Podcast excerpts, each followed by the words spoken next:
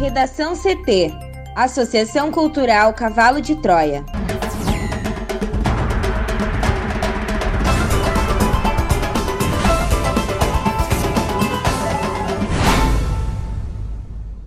Agora, no Redação CT.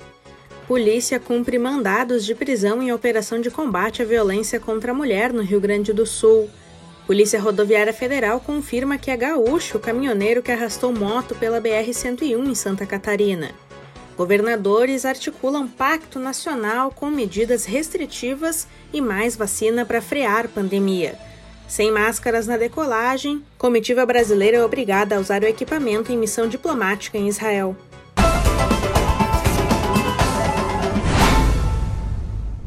Eu sou a jornalista Amanda Hammermiller, este é o Redação CT, da Associação Cultural Cavalo de Troia. Sol entre nuvens em Porto Alegre, a temperatura é de 28 graus. Boa tarde. O tempo deve ficar firme nesta segunda-feira em quase todo o Rio Grande do Sul. Há possibilidade de pancadas isoladas, mas apenas no litoral norte e região sul do estado. Na capital, calor, máxima de 31 graus. A previsão do tempo completa daqui a pouco. A Polícia Civil do Rio Grande do Sul participa nesta segunda-feira de uma operação nacional de combate à violência contra a mulher. Estão sendo cumpridos em municípios gaúchos 39 ordens de busca e apreensão, 14 de prisão preventiva e 10 verificações de medida de proteção de urgência. A operação recebeu o nome de Resguardo. A iniciativa ocorre de forma integrada e é coordenada pelo Ministério da Justiça e Segurança Pública por meio da Secretaria de Operações Integradas e tem a participação das polícias civis de todo o país. A ação começou no início do ano, no dia 1 de janeiro de 2021.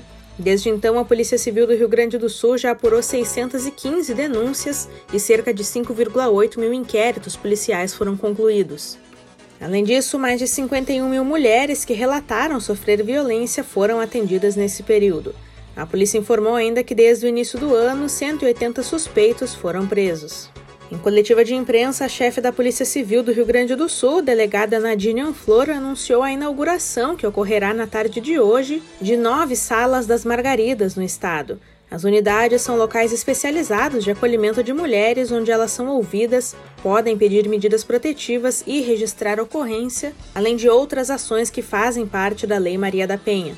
As novas salas vão ser inauguradas nas cidades de São Leopoldo, Novo Hamburgo, Gravataí, Alvorada, Canoas, Rio Grande e Santana do Livramento e nas delegacias de polícia de Marau e Parobé. Segundo a delegada, diante de todos os números que hoje também são apresentados nessa operação, foi verificado que as mulheres que são vítimas de tentativas de feminicídio e feminicídio são mulheres que não conseguiram denunciar qualquer tipo de violência. A delegada acrescentou que ao longo da pandemia foram ampliados os canais de atendimento para que as mulheres pudessem realizar as denúncias. Polícia Rodoviária Federal confirma que é gaúcho o caminhoneiro que arrastou moto pela BR-101 em Santa Catarina. Thaís Uchoa. O caminhoneiro que percorreu mais de 30 quilômetros arrastando uma moto pela BR-101 em Santa Catarina é gaúcho da cidade de Camacuã. A confirmação foi dada pela Polícia Rodoviária Federal na manhã de hoje ao jornal Correio do Povo. O condutor da motocicleta Anderson Pereira, de 49 anos, teve lesões leves. Já a passageira Sandra Pereira, de 47 anos, esposa dele, ficou gravemente ferida e foi encaminhada pelo helicóptero Arcanjo do Corpo de Bombeiros Militares ao hospital de Itajaí. Ela não resistiu e morreu ontem. O motorista de 36 anos foi preso em flagrante. Com ele, o efetivo da Polícia Rodoviária Federal apreendeu duas pedras de cocaína. Retornando de São Paulo, o caminhoneiro conduziu uma carreta Mercedes-Benz Axor com placas de Camaquã, que colidiu na traseira de uma motocicleta Kawasaki Vulcan com placas de Camboriú, onde estava o casal no quilômetro 106 da BR-101 em Penha. A moto ficou engatada ao para-choque do caminhão. Segundo a Polícia Rodoviária Federal, a passageira ficou caída no local do acidente. O caminhoneiro, no entanto, seguiu em frente sem prestar socorro às vítimas. Segundo o relato do condutor da moto, ele subiu na cabine da carreta e ficou pendurado na porta, tentando fazer o motorista parar, mas sem sucesso. Colidindo ainda com outros veículos na rodovia, a carreta seguiu até o quilômetro 139 da BR-101, já em Balneário Camboriú, onde outro caminhoneiro conseguiu fazê-la reduzir a velocidade para que fosse puxada a mangueira de ar dos freios e fizesse assim parar o veículo na pista. A polícia militar compareceu em seguida ao local, efetuando a prisão. Segundo relatos, o motorista teria sido agredido por populares. O caminhoneiro de 36 anos fez o teste do bafômetro com resultado negativo. Vários vídeos gravados e postados nas redes sociais registraram o fato. O motorista gaúcho foi encaminhado à central de plantão policial de Balneário Camboriú.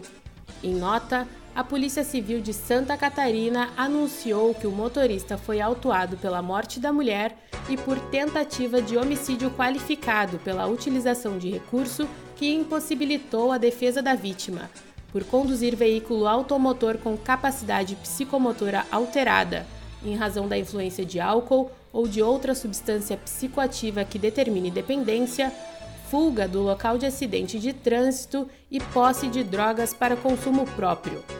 O auto de prisão em flagrante, assinado pelo delegado William Soares da Silva, segue agora para o Poder Judiciário.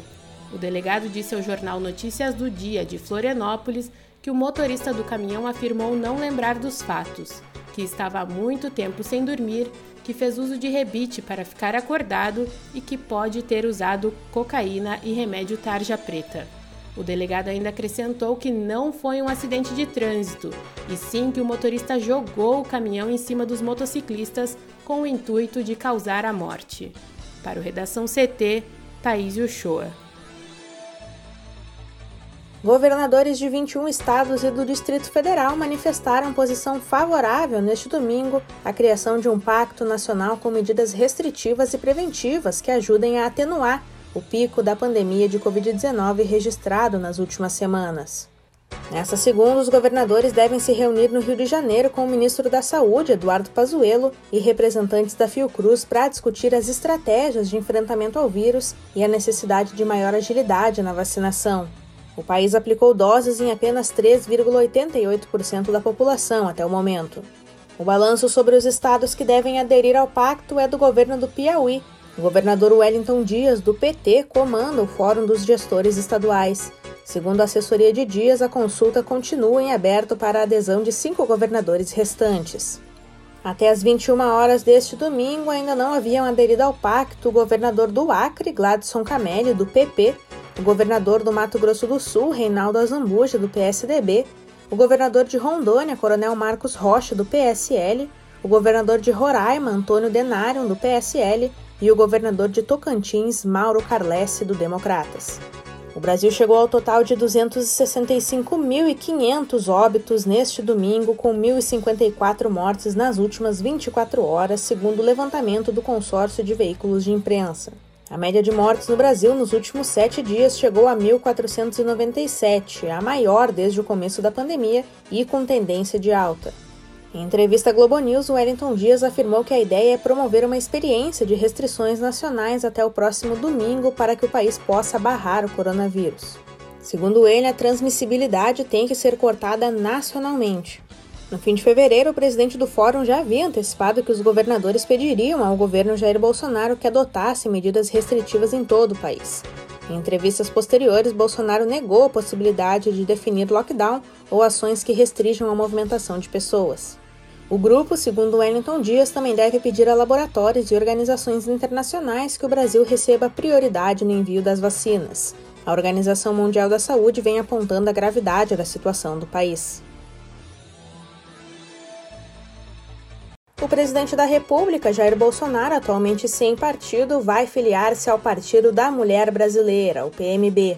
Ainda sem representantes no Congresso, a legenda tem atualmente três deputados estaduais: Diogo Sênior, no Amapá, Neto Loureiro, em Roraima e Maria Fontinelli Araújo, no Ceará. Depois de assumir o controle da sigla como presidente ou presidente de honra, Bolsonaro mudará o nome do partido, que abrigará aliados hoje filiados a outras legendas e tratará de prepará-lo para a campanha pela reeleição em 2022. Com isso, o presidente conseguirá evitar o desgaste que sofreu quando ingressou no PSL, que lhe garantiu a disputa da sucessão ao Planalto em 2018.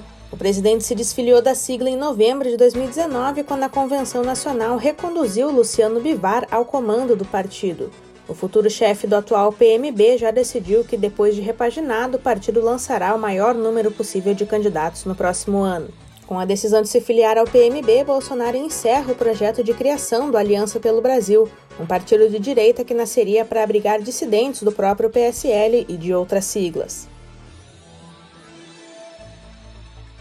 Sem usar máscaras na decolagem, a comitiva brasileira que foi a Israel em busca de acordos para vacinas e medicamentos contra o coronavírus passou a usar o equipamento de proteção ao desembarcar no país do Oriente Médio.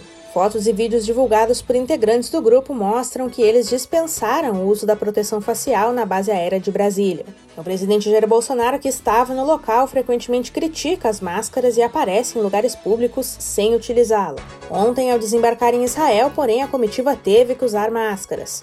Lá, os brasileiros não poderão circular livremente. O governo de Israel exigiu testes de coronavírus de cada integrante para aceitar receber a missão diplomática. Isso porque o Brasil enfrenta uma segunda onda de coronavírus e aumento de 11% nas mortes, enquanto o planeta registra queda de 6%. Segundo nota enviada ao UOL, o Itamaraty disse que a comitiva cumprirá fielmente os protocolos de segurança estabelecidos por cada país, seguindo as orientações das autoridades locais. Em um evento de boas-vindas realizado ontem pelo Ministério das Relações Exteriores de Israel, os participantes tinham que se sentar em cadeiras distantes umas das outras. Na hora dos cumprimentos e das fotos, foi pedido que o ministro das Relações Exteriores, Ernesto Araújo, que estava sem máscara de proteção, recolocasse o equipamento. Os gastos da viagem não foram divulgados e o Tribunal de Contas da União questionou a necessidade da missão composta por 10 pessoas. Ontem, no momento do embarque da comitiva, o presidente mudou o discurso e mencionou vacinas como objetivo da missão. No Redação CT, agora é previsão do tempo com Thaís Uchoa. A segunda-feira começou com tempo firme no Rio Grande do Sul, sem registro de chuva. A madrugada teve temperaturas amenas, variando entre 14 e 20 graus na maioria das regiões. O tempo deve se manter firme em boa parte do estado, com calor em algumas cidades como Porto Alegre, que deve ter máxima de 31 graus, assim como Erechim, com a mesma temperatura. No litoral norte e na região sul, há previsão de pancadas de chuvas que podem ser isoladas. Amanhã, o tempo deve mudar para muitas áreas, com previsão de chuva mais volumosa, inclusive na capital. Confira o editorial desta semana, Meu Brasil Brasileiro, no nosso portal redacão.cavalodetroia.org.br. Redação CT.